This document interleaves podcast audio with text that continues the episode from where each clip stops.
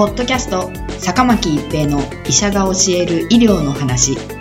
この番組は大学病院の内科医であり医学博士である坂巻が疾患や予防医療といった医療に関してお話しする番組です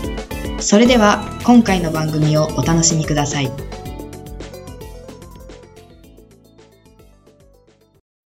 皆さんこんにちは、坂巻一平です。ポッドキャスト、坂巻一平の医者が教える医療の話。今回は新型コロナウイルスサイトカインストームです。重篤な新型コロナウイルス感染症 COVID-19 患者さんでは、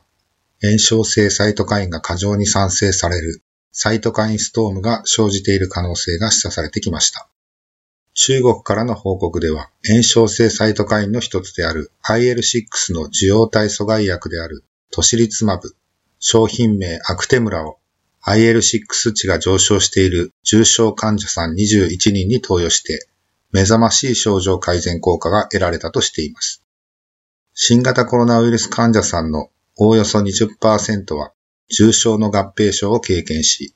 進行すれば ICU での集中治療を必要とします。多臓器不全を起こして死亡するリスクも高いとされています。特に ICU に入院している患者さんでは、血症中の炎症性サイトカインやケモカイン、すなわち TNF-α、IL-2、7、10、GCSF、MCP1、MIP1α、IP10 などの濃度が上昇しており、サイトカインストームが発生していると考えられています。新型コロナウイルス感染症で死亡した患者さんの病理解剖標本を分析した結果では、両側肺に微慢性肺障害が認められたと報告されています。また、新型コロナウイルスの受容体とされる ACE2 がある2型肺胞上皮細胞の増殖が顕著でした。肺間質には単球、リンパ球、形質細胞が侵入しており、免疫染色を行ったところ、免疫細胞が認められました。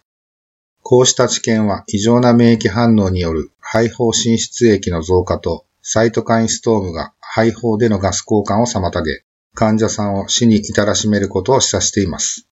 サイトカインストームに関与するサイトカインは、重症の新型コロナウイルス患者さんの治療のための標的として有望と考えられています。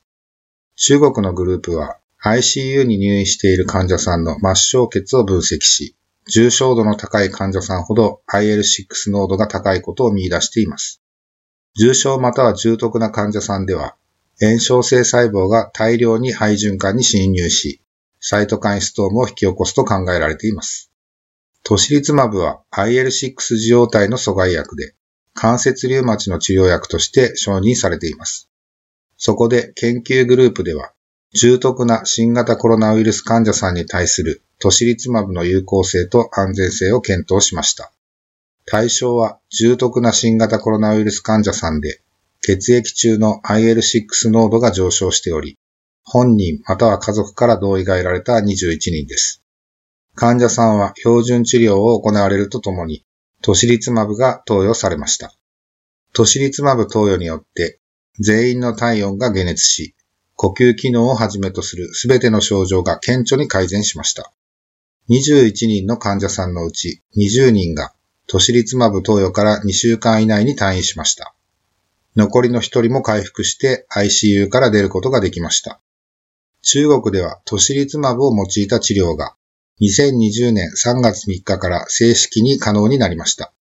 トシリツマブは CT 画像において両側肺の肺炎像が著名な重症患者さんで、